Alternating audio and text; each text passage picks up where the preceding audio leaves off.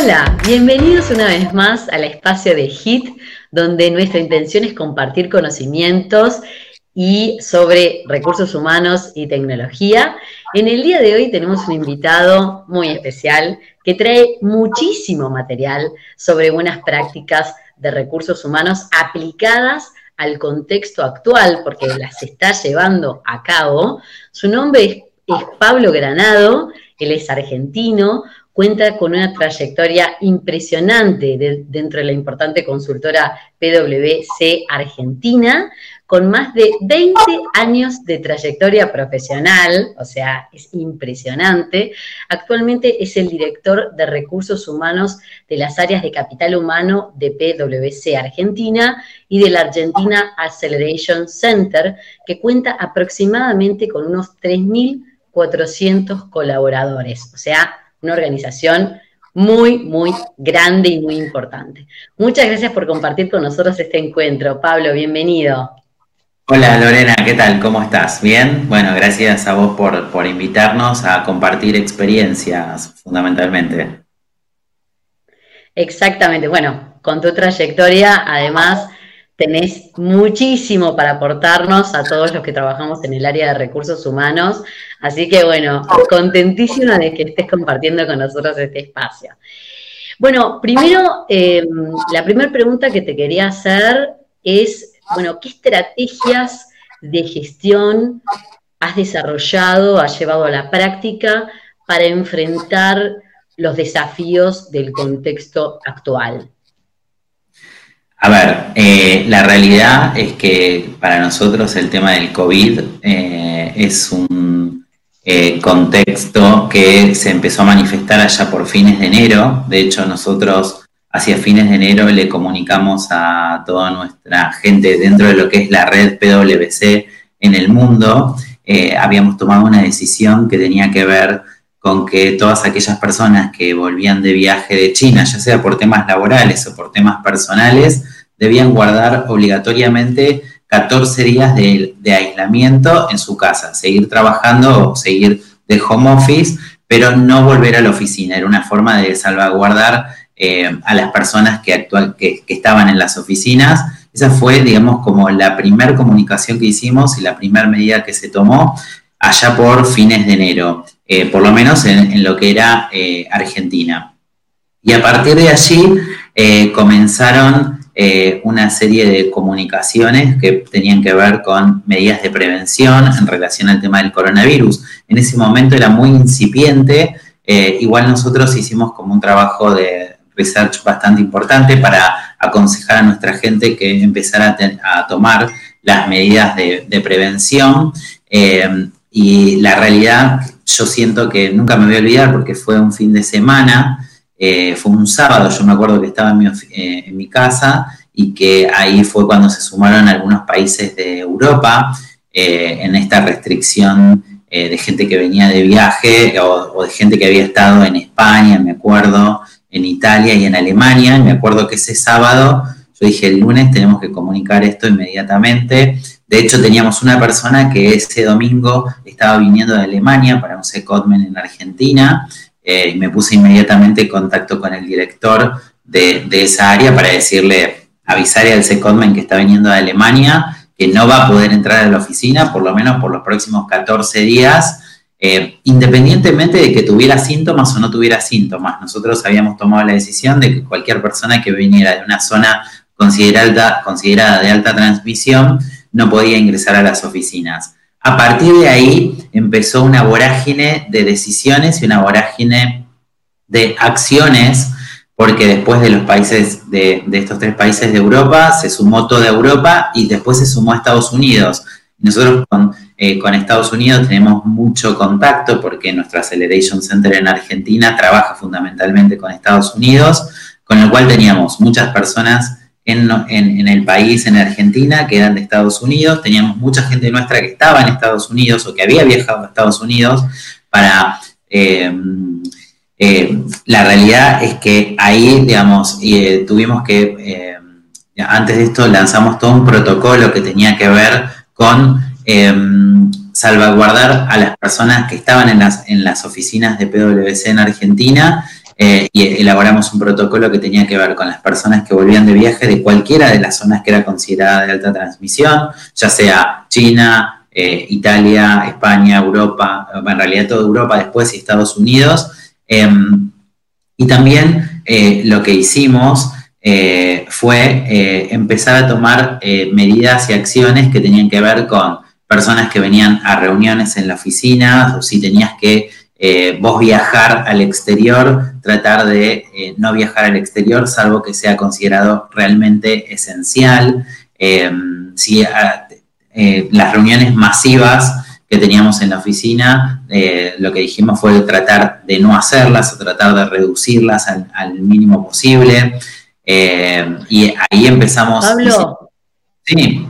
Perdóname, eh, eh, las ah. reuniones, o sea, la comunicación que inicialmente se hace en enero es una comunicación de protocolos de seguridad para aquellos que vienen de viaje de países afectados. Ya en enero, que era bastante pronto, bastante pronto. Y luego fue fines de enero.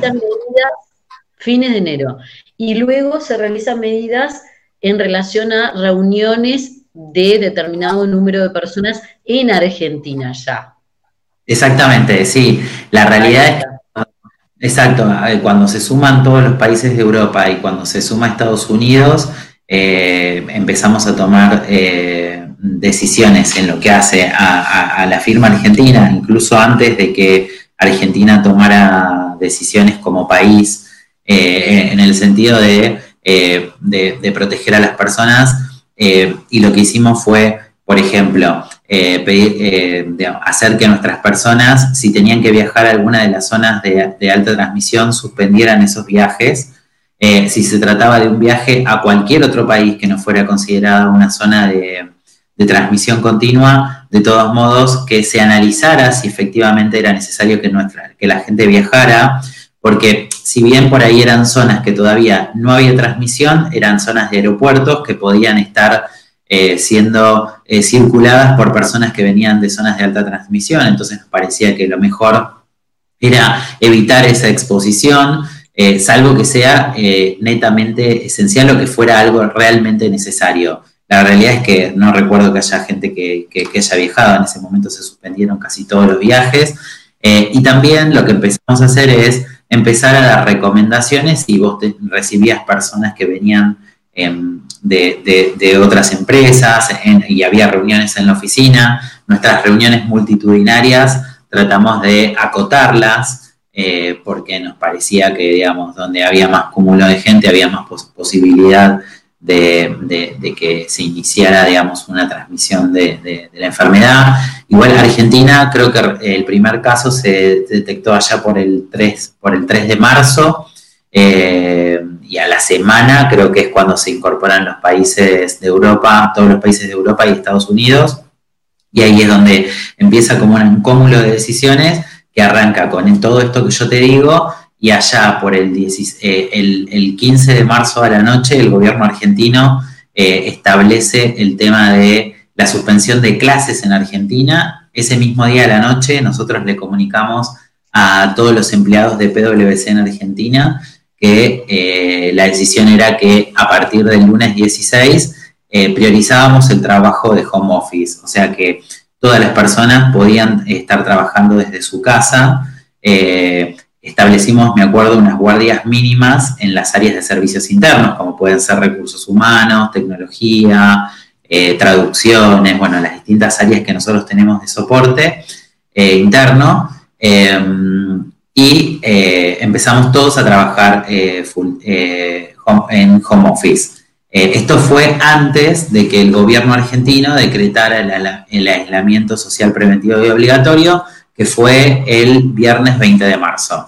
Eh, vos me preguntarás cómo hicimos para que toda nuestra gente esté trabajando de, home office.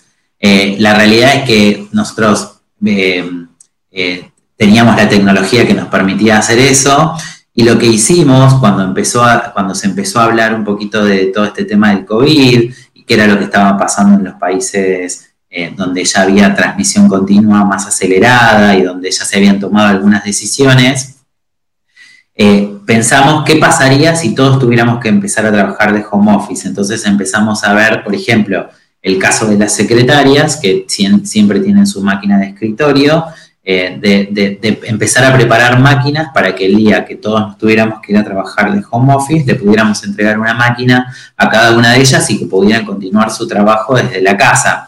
Obviamente que dentro de, todos los que formamos parte de PwC, eh, hay determinadas personas, por ejemplo, que se ocupan del mantenimiento de las oficinas o personas que se ocupan eh, por ejemplo, de cuando tenés una reunión, eh, servirle un café, digamos, a la persona que viene a la reunión y demás. Obviamente que ellos hoy por hoy no pueden estar trabajando porque nosotros seguimos trabajando de home office, pero después te diré que el resto de las posiciones todos estamos eh, conectados gracias a la tecnología y seguimos trabajando, digamos, con la misma impronta que lo hacíamos desde las oficinas. Nosotros eh, por el tipo de trabajo que nosotros hacemos, donde trabajamos bastante también en la casa de nuestros clientes, porque nuestro servicio es un servicio de, asesoramiento de auditoría, impositivo, consultoría, legal y demás, y trabajamos bastante en los clientes o con los clientes. Entonces, eh, la realidad es que estamos un poco acostumbrados a movernos, a, a conectarnos virtualmente, eh, lo que reemplazamos es que lo que antes hacíamos presencial, ahora lo tenemos que hacer virtual, ya sea entre los equipos de trabajo, entre las personas que formamos parte de los equipos de trabajo o con los clientes, ¿no? Digamos, creo, es en los dos caminos, ¿no?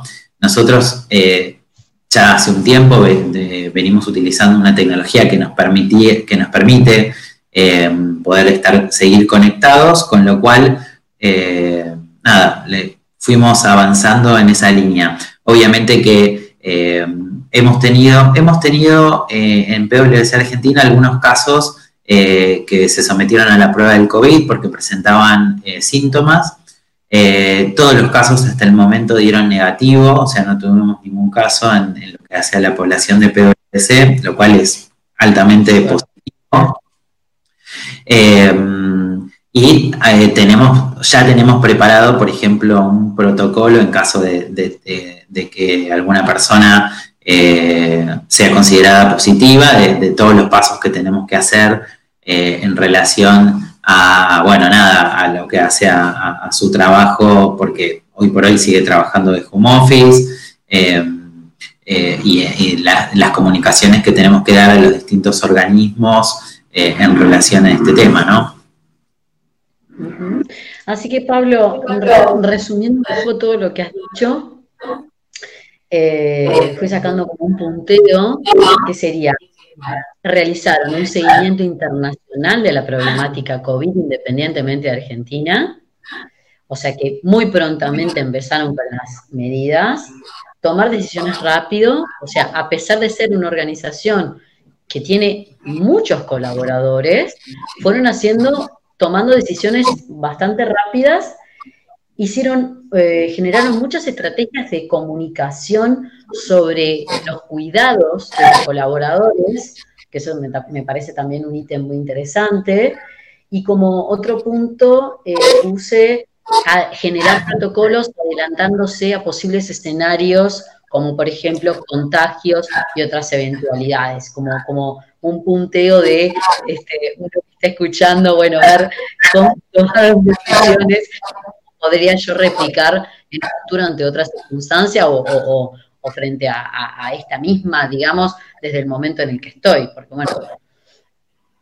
Sin duda, creo que eh, es importantísimo esto de estar alerta de lo que va pasando, ¿no? Digamos, y estar alerta al impacto que lo que va pasando puede tener eh, en las personas, en las personas y en los negocios también, ¿no? Digamos, porque más allá que nosotros somos eh, del área de recursos humanos y nos tenemos que ocupar del bienestar de la gente, nosotros tenemos también una gran responsabilidad en lo que hace acompañar al negocio en este proceso, porque también puede tener un impacto en el negocio este tipo de situaciones y eso va a tener, sin lugar a duda, un impacto en las personas. Entonces tenemos que estar como muy, eh, eh, muy en línea con lo que va pasando con, el negocio eh, y, ir tomando decisiones y ir trabajándolas conjuntamente con el negocio para ver, digamos, cuál es la mejor estrategia y cuál es la mejor alternativa para responder a estas necesidades.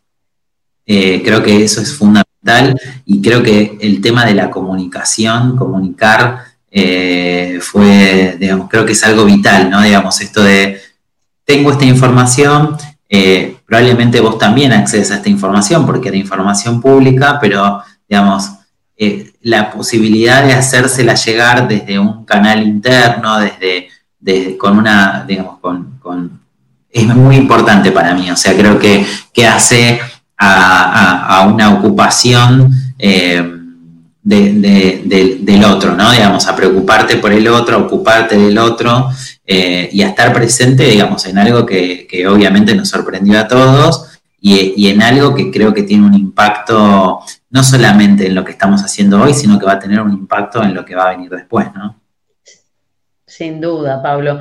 Eh, esto, esto que tú decías en relación a la alineación con el negocio, que es una de las críticas muy frecuentes que se nos hacen en recursos humanos, eh, por lo menos que yo he vivido, de no estar alineados con el negocio, esto que tú mencionas es muy importante, el eh, desde recursos humanos estar alineando estrategias y conjuntamente con poder nosotros o otras áreas dar Em, estar alineados a que el negocio pueda la viabilidad del negocio, obviamente, este, porque si no hay negocio no, no, no, no, no hay eh, no hay organización y si no hay organización no hay posibilidad de, pagar sueldos, etcétera. Entonces esto es, como importante y además desafiante porque el pivoteo, el, el estar en una posición de, poner a los colaboradores en el centro, que es nuestro, es lo que nosotros hacemos, pero también, bueno, teniendo en cuenta cómo esto puede impactar o de qué manera podemos aliviar el impacto en el negocio o allanar con esto que tú mencionas de adelantarte en escenarios posibles para no generar complicaciones o más complicaciones de, lo que podría ser este, que se presentara un caso o etcétera para que fluyera y que ya estuviera eh, generada, generados los procesos y los protocolos. Hay un punto que me parece muy importante que es el tema de, bueno, obviamente en recursos humanos, la gente, los colaboradores, las personas, y esto que tú decías, obviamente que nuestro, nuestro papel eh, de estar colaborando con, con, el equipo. ¿Desde, desde, ¿Desde qué ángulo tú recomiendas que los profesionales de recursos humanos trabajemos acompañando a los líderes en este contexto? O sea, ¿cuál es tu opinión? Sí, a ver, yo lo, digamos, primero creo que los líderes cumplen un rol más que fundamental, digamos, en todo este proceso y en todo este contexto, porque mm, eh, van a tener que exacerbar o potenciar todas las habilidades que como líderes se les requieren, que refieren a la comunicación, a, la empatía, a, la forma de conectarte con el otro, la coordinación, el seguimiento, eh, todas las habilidades de liderazgo que tiene que tener un líder, se tienen que, obviamente están potenciadas para mí en este proceso, porque una cosa es hacerlas personalmente y otra cosa es hacerlas virtualmente. Virtualmente es necesario que tu gente te sienta más cerca de lo que habitualmente te siente. O sea, eso para mí es fundamental. Creo que hoy por hoy el rol fundamental del líder es estar cerca de su gente.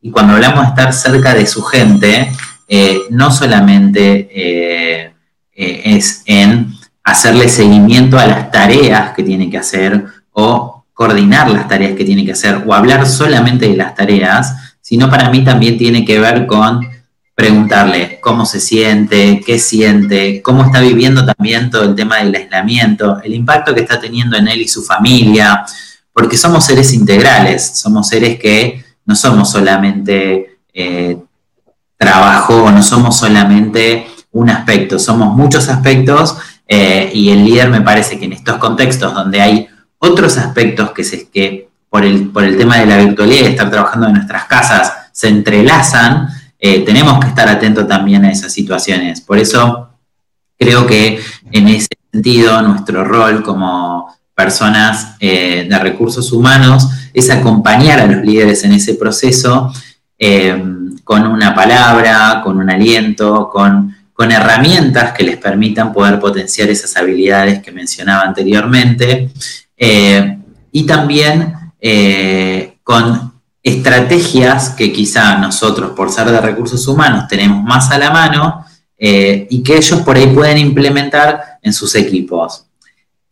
Para ponerlo de, ejemplo, eh, cuando, para mí es muy importante en este tipo de, reuniones virtuales que uno hace, que se hablen de otras cosas más allá de lo que voy a hablar de trabajo fundamentalmente, porque también descomprime, o sea, nosotros cuando estamos en la oficina, estamos con la computadora, con el teléfono, viene una persona a vernos en una oficina, nos vamos a una reunión, cambiamos nuestro foco de atención.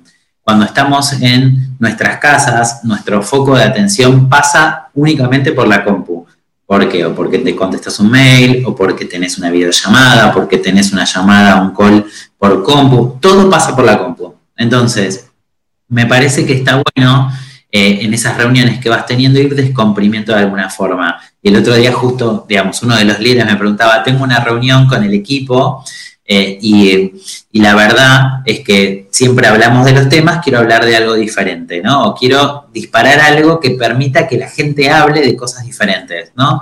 Entonces yo ahí le mandé como un seteo de 7, 8 cosas que podía hacer, eh, que a mí me parecían interesantes, y es más, que yo ya las había probado con mis, equipos, eh, y que tienen, digamos, un impacto diferente y que logran cosas diferentes. Eh, nosotros una de las acciones que hicimos durante este proceso que le iniciamos hará unos 15 días aproximadamente es em, organizamos espacios de encuentro, espacios de encuentro con las distintas áreas de la compañía y con los distintos em, equipos y las distintas categorías para entender cómo estaban viviendo el tema de eh, el aislamiento, cómo estaban viviendo esto de trabajar desde la casa en forma permanente, ¿sí? ¿Cómo lo sentían, cómo lo vivían, qué inquietudes tenían, qué, em, qué preocupaciones también podían llegar a tener? Imagínate que en este contexto donde ustedes eh, llevan un poco más de tiempo que nosotros, e incluso en esto del aislamiento y en esto de el impacto que esto tiene en la economía, hay mucha gente que por ahí está preocupada de si va a seguir teniendo trabajo, no va a seguir teniendo trabajo, y son preocupaciones que en este contexto donde estás solo en tu casa o con tu familia en tu casa y donde en lo único que pensás es en lo que se habla del COVID, y si no tenés una vía de escape, lo único que estás pensando es, che, ¿qué pasará? ¿Qué no pasará? Prendés la tele, te hablan de la economía, te hablan de cómo vienen las industrias, que estoy... O sea, la realidad es que te impacta muchísimo más que si tuvieras, digamos, el foco puesto en distintas cosas.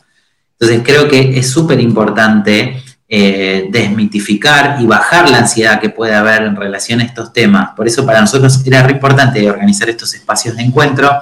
La verdad es que la repercusión que tuvieron fue muy buena, porque es como que la gente, por un lado, percibió que nosotros estábamos preocupados por lo que les estaba pasando en este momento, lo cual eh, es, una, es, es, algo totalmente positivo.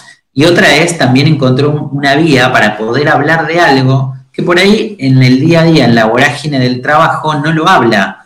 Entonces me parece súper importante eso. Eh, yo, digamos, tiro así un tip, por ejemplo, que yo hice con, uno de mis equipos en estos espacios de encuentro. Eh, les decía, digamos, que íbamos a hablar de la cuarentena, pero para hablar de la cuarentena íbamos a hablar de una manera totalmente diferente. Yo no le iba a preguntar cómo se sentía o qué estaba viviendo, porque ya lo había hecho en reuniones normales de trabajo, sino que mi pregunta era, por ejemplo, que se tomaran un minuto para levantarse de la compu y ir a buscar un objeto que tuvieran en su casa que era uno, por ejemplo, en un caso les dije que era un objeto que antes de la cuarentena por ahí no lo tenían ni siquiera en el radar y que ahora se transformó en un objeto que los está acompañando en la cuarentena. La realidad es que lo que eso provocó es que cada uno venga con algo. Otros unos me trajeron una sartén, otros me trajeron la lavandina, otros me trajeron, eh, no sé, millones de cosas me trajeron, eh, un wok, eh, eh, o, mismo alguien me trajo un, procesor, un procesador de una computadora porque armó una computadora, o sea, cosas que hizo, digamos, varias cosas provocó, ¿no? Digamos, primero provocó que habláramos de algo diferente, que te conectaras con algo muy tuyo y que a su vez compartieras con el resto algo distinto, algo que por ahí el otro no sabe, entonces genera un relacionamiento diferente y la verdad que la repercusión que tuvo fue impresionante. Eh, de hecho, me decían, ojalá se repitan encuentros como estos, ¿no? Donde, eh, y, que también está bueno tener esos espacios para descomprimir la mente de la tarea de todos los días y pensar en cosas diferentes, porque eso suma a que después la tarea fluya de una manera diferente. Claro. O sea que eh, estos encuentros que se organizaron em, con otras áreas para hablar del trabajo remoto, ¿se generaron más de uno? ¿Fue uno? No, se hicieron un montón. Mira, solo para darte, tengo una estadística que, digamos, habla de, digamos, nada, del trabajo. Nosotros un jueves decidimos que íbamos a arrancar con esto. El viernes salieron todas las convocatorias y entre lunes y jueves ya habíamos tenido cerca de 12 eh, reuniones con, las personas donde ya habían participado unas 250 personas aproximadamente. O sea, eh, eso fue eh, cuando arrancamos. Hoy por hoy ya pasaron muchísimas más personas y seguimos con, esta, con estos encuentros virtuales. De hecho, los llamamos espacios de encuentros desde casa, que lo coordinamos nosotros directamente desde Human Capital, eh, y tuvieron una muy buena repercusión, porque además también lo que te permite, para mí, es saber lo que está pasando por la cabeza de las personas, saber cuáles son sus preocupaciones, qué, están pensando, ¿no? Digamos, y cómo las podemos ayudar. Nosotros, cuando iniciamos todo el trabajo eh, desde nuestra casa, eh, dentro de un site exclusivo que diseñamos para los temas de COVID, metimos un, banner que se llamaba Home Office y ahí empezamos a, incluir un montón de información que tenía que ver con cuáles eran las herramientas para que vos te conectes desde tu casa, cómo utilizar las herramientas, qué tener en cuenta cuando vos trabajás desde tu casa, em, qué, rutinas deberías seguir o qué, consejos te daríamos para eh, que tu trabajo eh, no, no impacte, o sea, impacte positivamente en tu bienestar también. Esto de, bueno, hay determinado momento donde tenés que cortar, hacer un cronograma, tratar de vestirte a la mañana, o sea, hay un montón de consejos en relación a este tema.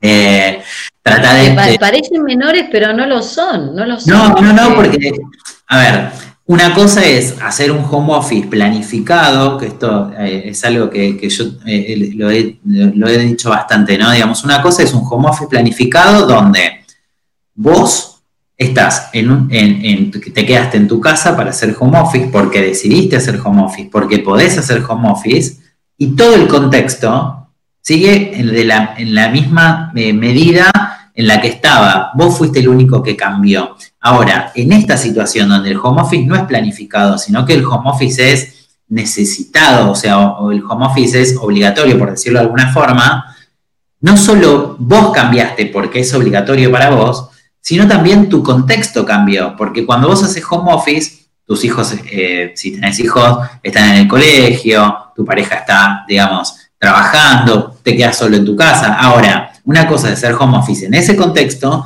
y otra cosa es hacer home office en un contexto donde tenés a los chicos con vos en tu casa, donde, digamos, está tu pareja todo el tiempo, donde también está trabajando y también está haciendo home office y también está con reuniones virtuales. Entonces, eh, tenés que tratar de buscar un espacio donde vos te puedas eh, eh, poner que sea diferente del otro, que sea tu espacio y que sea ese el espacio de trabajo y el resto de tu casa que es donde vas a estar las 24 horas la uses para otra cosa, o sea, hay un montón de consejos y, para mí, para, nosotros era importante esto de compartir esos consejos para que la gente tuviera en cuenta a la hora de eh, llevar adelante, digamos, el home office y de una mejor, de la mejor manera posible, ¿no? Eh, de hecho, después eh, sacamos también tips dirigidos exclusivamente para los líderes, de qué implica O sea que tenés que tener en cuenta cuando estás de home office, esto de trata de tener un trato más personalizado con las personas, si tenés que decirle algo, así como lo llevas a una salita cuando estás en la oficina, genera una reunión virtual y hacerlo cara a cara, no lo hagas por teléfono ni por un mail. O sea, hay un montón de cosas a tener en cuenta. Es más, de hecho, eh, incluimos hasta un videito de un profesor de una de las universidades más importantes de Argentina, contando, digamos, cuáles eran las tres principales características que uno debería tener o generar eh, o, trabajar o competencias que debería trabajar para poder liderar en tiempos de, home office. Eh, nada, tratamos de acercarle a nuestra gente herramientas para poder eh, pasar, digamos, este proceso de la mejor manera posible y que termine siendo una experiencia positiva y una experiencia de aprendizaje también, ¿no? Digamos, porque no todos estábamos acostumbrados a, trabajar de esta manera todo el tiempo, porque encima es todo el tiempo. Entonces, me parece que es un gran, eh, una gran oportunidad de aprendizaje y también me parece que es eh, una gran oportunidad para desarrollar habilidades diferentes o potenciar las habilidades que ya teníamos. Bien. Perdón, a veces hablo demasiado. No, pero es, a ver, son, eh, son muchas estrategias. Yo tratando de desglosarlas, este, pensaba, bueno, un canal diferenciado, por ejemplo, como podría ser Slack o un canal así, que es solo dedicado a lo que es home office, COVID y todos estos temas, aparte de lo que sería la tarea, ¿no? Sería como un canal de Slack o como una intranet como un subárea del intranet, donde está toda esta información, que no solamente de la enfermedad, sino también del trabajo remoto, de descansos, pausas, cómo interactuar con tus colegas o tus compañeros, un apartado, estoy tratando de resumir lo que, lo que me escucha, un apartado específicamente dedicado al liderazgo, de, qué habilidades eran necesarias, generaron eh, comunicación audiovisual con un profesor de una universidad reconocida en Argentina para que además, además de lo escrito, hubiera algo audiovisual para eh, la gente. Es decir, que esto hay mucho trabajo. Eh, una pregunta que me había quedado era en cuanto a las reuniones, que, que esto bueno, el, trabajo que ustedes han hecho ha sido faraónico, porque tiene muchas aristas. Este, pero estas reuniones. Hay todo un equipo, hay todo un gran equipo. ahí está. ¿Cuántos son en, recursos humanos? Mira, nosotros hoy en el área de Human Capital, para atender las 3.400 personas, somos más o menos unas 60, 60, 62 personas en todo el país, ¿no? Tenemos siete oficinas. Claro, es, claro, Argentina es, un país muy grande y que, claro, tiene una distribución geográfica impresionante. Pero te quería preguntar, Pablo, estas reuniones de las que tú me contabas que se habían generado, dos preguntas que me quedaban en relación a cuando yo pienso en cómo las llevo a la práctica o cómo yo siempre estoy pensando en cómo la bajo esta tierra, eran reuniones reuniones de cuántas personas, de qué duración y de si alguien de recursos humanos siempre estaba moderando esa reunión. Sí, sí, sí, de hecho, sí, sí, de hecho las reuniones las coordinamos nosotros y las moderaba alguien del equipo de recursos humanos. Yo dentro del equipo de recursos humanos hay un área que, las, nosotros llamamos transformación cultural, eh, que es el área que en realidad es el, la que tiene el contacto con el negocio, ¿no? El área, digamos, que tiene el contacto con las personas.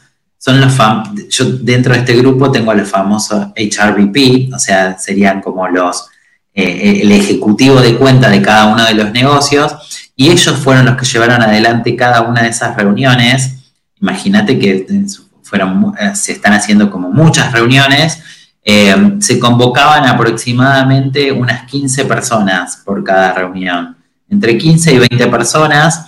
Eh, la verdad que la, asistencia que tuvimos fue bastante buena, eh, pero sí, convocamos más o menos entre 15 y 20 personas a cada una de las reuniones, donde el objetivo era, o sea, más allá de, digamos, de, de las inquietudes que pudieran tener y demás, también, digamos, también pasar, digamos, algún, algunos mensajes en cuanto a, reforzar todas estas cuestiones que tenían que ver con la forma de trabajar, con eh, qué tener en cuenta, digamos, en estos momentos y demás, pero no eran reuniones donde nosotros íbamos a hablar, eran reuniones más donde nosotros íbamos a escuchar, ¿no? Eh, y creo que... Me encanta. Inquietudes, claro, y el poder escuchar esas inquietudes también te ayudaba a entender eh, qué era lo que se estaba, qué es lo que está pensando, qué está pasando por cada una de las personas. Y de hecho las realidades son totalmente diferentes porque dependen también de, cómo están llevando adelante cada uno de los, de trabajos. Eh, y hay una cosa que, hicimos que me parece súper importante.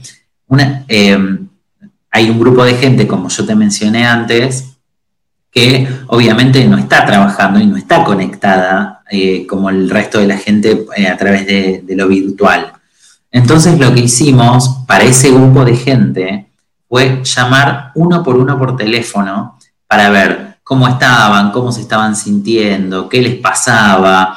Eh, y obviamente que las preocupaciones que tienen son muchísimo mayores que todo el resto que estamos trabajando, porque igual que te estás desconectando, no sabes qué está pasando, o sea, no sabes qué va a pasar con tu trabajo, con lo cual eh, hicimos esas llamadas telefónicas de recursos humanos e instamos a esos líderes de esos equipos no, es un grupo grande de gente, ¿eh? Estamos hablando de menos del 1% de la población total que nosotros tenemos, ¿no? Pero instamos a ese grupo de gente, a, los líderes de esa gente, que mantuvieran contacto más frecuente que con el resto de la gente con la que está conectada por las tareas que hace en el día a día, porque me parece que hay que apuntalar a, esas personas. Eh, eh, y me parece importante que más allá que lo hagamos nosotros desde nuestro lugar como área de humanos, eh, para mí es fundamental que este tipo de cosas las haga el líder, porque en definitiva yo, y esto lo repito en cada oportunidad que tengo, y en cada charla que doy, o en cada conferencia y demás, el que le cambia la vida a la persona en un lugar de trabajo es el líder. O sea, y te lo dicen muchas estadísticas, cuando uno renuncia, renuncia al líder, eh, el, que el que tiene la posibilidad de cambiarle la vida, vos tenés, podés tener millones de prácticas de recursos humanos, las mejores practices de recursos humanos, pero si el líder no la pone de manifiesto en, su equipo, en el día a día, eh, no habilita, no charla, conversa, no se comunica, es lo mismo que no existieran, ¿no? Totalmente, totalmente. Y mirando hacia el futuro, porque estamos todos pensando en el actual, en, los procedimientos, en cómo salir de esto, o cómo esto de ver, visualizar escenarios posibles y generar procedimientos adelantándonos, pero haciendo un poco de futurología, porque a mí siempre me gusta como, como tener como un aspecto de que también habla del optimismo, ¿no? De poder mirar hacia adelante. ¿Qué, opinas que, esto nos, nos traerá, el post? Que, cuando ya retornemos a, los trabajos, que no va a ser los mismos trabajos que dejamos, van a ser otros, sin duda, Sin duda.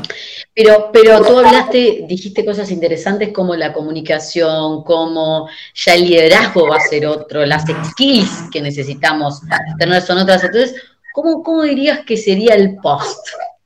¿Cómo, va a ser el post? Eh, es algo, es algo en lo que hay que empezar a trabajar también, ¿no? Digamos, de hecho, eh, una de las cosas que creo que muchos se preguntan, y de hecho surgieron en también los encuentros que nosotros tuvimos, es, suponte que se levanta el aislamiento y hay que volver a la oficina. ¿Cómo va a ser ese volver a la oficina, ¿no? Digamos, y más allá de los temas concretos que tienen que ver con eh, cómo los vas a sentar, si la distancia que tenían actual era la distancia necesaria, vas a tener que, que vuelvan por tercios, por cuartos, por lo que fuere, o sea, más allá de esos temas más eh, operativos, yo creo que, digamos, todo, toda esta situación eh, y todo lo que nos está pasando en todo el mundo va a hacer que empecemos a, a conectarnos con otras cosas. Empezamos ya a conectarnos con otras cosas eh, no, no me imagino habilidades diferentes a las que eh, ya existen. No me imagino algo diferente a comunicarte, algo diferente a que sigas a tu gente, algo diferente a que estés ocupado en qué está haciendo tu gente, o sea, o preocupado por qué está haciendo tu gente, por qué está, cómo lo está viviendo, sino me imagino más una potenciación de todas esas habilidades, eso sí eh, lo veo, eh, y creo que las personas eh, durante todo este tiempo que tuvimos la oportunidad o tenemos la oportunidad de seguir haciendo nuestro trabajo desde nuestra casa, sin tener que trasladarnos, sin tener que ir a, la oficina, creo que nos va a, nos conecta con cosas diferentes y a que es posible hacer, digamos, el que por ahí estaba muy ensimismado en su trabajo, eh, quizás se, empieza a dar cuenta que puede hacer otras cosas además del trabajo eh,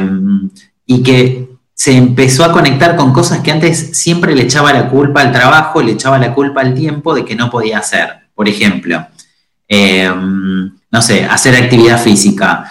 siempre decía, uy, no, hacer actividad física nunca puedo porque voy de acá para allá, que hago esto y lo otro. Y quizá ahora, que no va de acá para allá y hace esto y lo otro, hace más actividad física en su casa y no necesita ni siquiera ir a un gimnasio para hacer actividad física. A ver, con esto lo estoy, eh, esto lo estoy llevando a un contexto en donde, eh, eh, que esto yo lo digo, o sea, los que tenemos la posibilidad de poder seguir trabajando de la misma manera que hubiéramos estado trabajando en la oficina, tenemos que sentirnos privilegiados, ¿no? De poder tener nuestra mente ocupada en, el trabajo y en algo que nos gusta y en algo que queremos hacer. Eh, eh, y, ponerle foco, digamos, al trabajo, pero también darse el espacio para el resto de las cosas y, ver que eso repercute en el bienestar, porque tenemos más tiempo para pensar en esto, eh, me parece que va a hacer que cambie un poco también el paradigma de las personas respecto al trabajo y respecto al resto de las cosas. Igual yo soy de los que piensan que hoy la vida de, todos nosotros es una vida integral.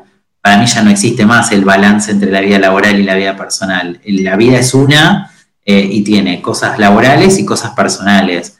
Eh, y está en uno, en definitiva, en cambiar uno, cómo, cómo va balanceando esas cosas. entonces me parece que que, eso, va, eso va a hacer que las personas pensemos eh, si lo que veníamos haciendo hasta ese momento no lo tenemos que hacer de una manera diferente, ¿no? Eh, eh, hasta incluso puede repercutir en alguien que por ahí le gustaba mucho salir, ahora se haya empezado a conectar más con su casa y diga, ¿sabes qué? No sé por qué salía tanto. También está bueno quedarse a mirar una película de vez en cuando. ¿Entendés? Como que me parece que hay muchas cosas que van a empezar a cambiar y muchas cosas que, que van a empezar a, a, pasar. Y creo que hay algo que es fundamental y que creo que es un poco el mensaje holístico que hay atrás de, digamos, de toda esta crisis que estamos viviendo y que obviamente que el motivo que la provocó no está bueno, porque nada, por, lo que todos sabemos, pero me parece que todo el tema de que tiene que ver con eh, la co-creación, con el tema de ocuparnos del otro, con el tema de estar más atento a lo que le pasa al otro, eh, es algo que, como comunidad, como, como, especie, me parece que, vamos a tener que, tener más presente, ¿no? Digamos, porque hoy por hoy, eh, para que una persona no se contagie, me tengo que cuidar yo y en definitiva me estoy cuidando yo y estoy cuidando al otro. O sea, nos estamos cuidando unos a los otros eh, en la medida que somos responsables en esto de tratar de salir lo menos posible, de no salir y demás, estamos cuidándonos entre todos. Entonces creo que ese concepto de cuidarnos entre todos em, nos, vamos, nos va a llevar, digamos, a, que, a que quizá eh, se desarrollen más habilidades que tengan que ver con la responsabilidad social, con eh, la sustentabilidad, con el cuidado del otro. Eso sí creo que puede ser que eh, después de todo este proceso cale muchísimo más profundo en todos nosotros, o por lo menos es una expectativa, una esperanza. Sí, yo, eh, a ver, estoy de acuerdo contigo. Primero, la conexión eh, de cada uno consigo mismo, que eso ha cambiado inevitablemente, porque muchas personas que de alguna manera a mí parecer, esta es mi opinión, venían desconectados con algunas cosas, evidentemente tuvieron que, bueno, conectar, ¿no? Al estar en sus casas o con, con otro tiempo, otra dinámica, este, conectar con que la salud es muy importante y es algo que de repente, por ejemplo, yo que trabajo mucho con clientes de tecnología, eh, los candidatos eh, siempre preguntaban, ¿y tienen gimnasio? ¿Y las oficinas dónde quedan? Y querían visitar las oficinas a ver, si eran lindas. Entonces, claro, y eso hoy día uno dice, ostras, ha pasado a otro lugar, lo más importante es tener salud, eh, a ver, cómo conectarse con otras cosas, como qué es lo más importante y qué es lo que no es tan importante. Y por otro lado, la conexión con, a mi gusto personal, de eh, cuando tú decís comunidad, yo digo como planetario. Porque ahora cuando, cuando hablamos con, con mi equipo decimos, esto es un problema planetario, que suena como, como que es de todos, no es de un país o de otro. Entonces, como que somos una misma especie y estamos todos en el mismo barco, no España, por ejemplo, todos decimos, obviamente, todos juntos podemos, pero en realidad es todos como, o sea, como que todos en realidad estamos conectados. Es imposible pensarnos como individuos o como yo soy argentino o español o portugués, uruguayo somos de la raza humana y esto nos aqueja a todos. Y me parece que, me parece, creo, que, nos va a llevar como esa cosa más de, bueno, somos todos lo mismo, digamos. O sea, le pasa a una persona en cualquier país y me va a pasar a mí. Por eso creo que también nosotros veníamos un poco esto que ustedes hicieron de ir dándole seguimiento desde lo que pasaba a nivel internacional, porque entender que Argentina forma parte del mundo y que si pasa en otros lados eventualmente puede pasar eh, también en Argentina, es esa conciencia eh, de, que entiendo yo de conectados más, o sea, entendernos como una especie única, no, no separada. Esa también es mi esperanza. Seguro, sin duda, obvio, sí, sí, sí, sin duda, y creo que, mira, em, una de las, a mí siempre, yo, hay una de las, de, yo, hay una de las charlas que yo a veces eh, daba, eh, en la que en algún foro me han invitado a participar, que tenía que ver con el futuro del trabajo, ¿no? Digamos, cómo iba a ser el futuro del trabajo, ¿no? Y yo siempre mis charlas con un videito muy interesante em, eh, que en realidad eh, simula hacer una entrevista de trabajo eh, que están buscando, digamos, como un director de operaciones, ¿no? Y ese director de operaciones en realidad termina concluyendo que es, digamos, es una mamá, digamos, una madre, ¿no? y yo este video para cerrar, para cerrar mi charla en relación a ese tema, porque, digamos, más allá de los avances tecnológicos y más allá de que los trabajos van a ser más, o sea, más eh, con mayor tecnología en el futuro y que, digamos, se van a crear un montón de cosas y todo va a ser diferente, yo creo que hay algo que nosotros nunca podemos olvidarnos y hay algo que no nos tenemos que olvidar, es que nosotros vamos a seguir siendo seres humanos y que somos seres humanos y que los seres humanos necesitamos de el otro para eh, eh, propiciar nuestros valores, para, para, seguir siendo lo que somos como raza, como lo que somos como esencia. Entonces, esto implica volver a las bases, esto implica volver a, lo más llano de, y lo más básico que tiene que ver con el ser humano. Entonces, creo que eso es justamente lo que, lo que me parece que, está, pasa, que va a pasar es esto de volvamos a las bases, volvamos a reencontrarnos cada uno de nosotros con nosotros eh, para que esa comunidad pueda fluir también de una manera diferente. Es volver para mí, eh, es como la, es, es eso, volver a las bases. Me encanta, me encanta, Pablo, me encanta. Ha sido un espacio maravilloso. Has compartido experiencias, prácticas, ejemplos, eh, que me imagino que tendrás muchos más. Pero bueno, ha sido muy, muy, Muy rico este, hablar contigo y, poder compartir esto con, otros también, profesionales, tanto recursos humanos como no, porque esto es lo que, lo que tú dices, es algo que, también, a ver, los líderes lo pueden implementar y, así que, bueno, te agradezco muchísimo que nos hayas este, compartido tu tiempo eh, en estos momentos. Y bueno, convocamos a todos a que dejen sus comentarios o preguntas y les estaremos contestando. Así que bueno, gracias. No, por favor, a vos, muchísimas gracias. La verdad que un placer, eh, nada, poder compartir experiencias, porque se trata de eso, es compartir experiencias. Eh, y, me parece que en este proceso que estamos atravesando, poder hacerlo eh, y poder propiciar a que se haga está, está muy bueno. Así que muchísimas gracias. Gracias a vos, que estés bien. Gracias. Chao.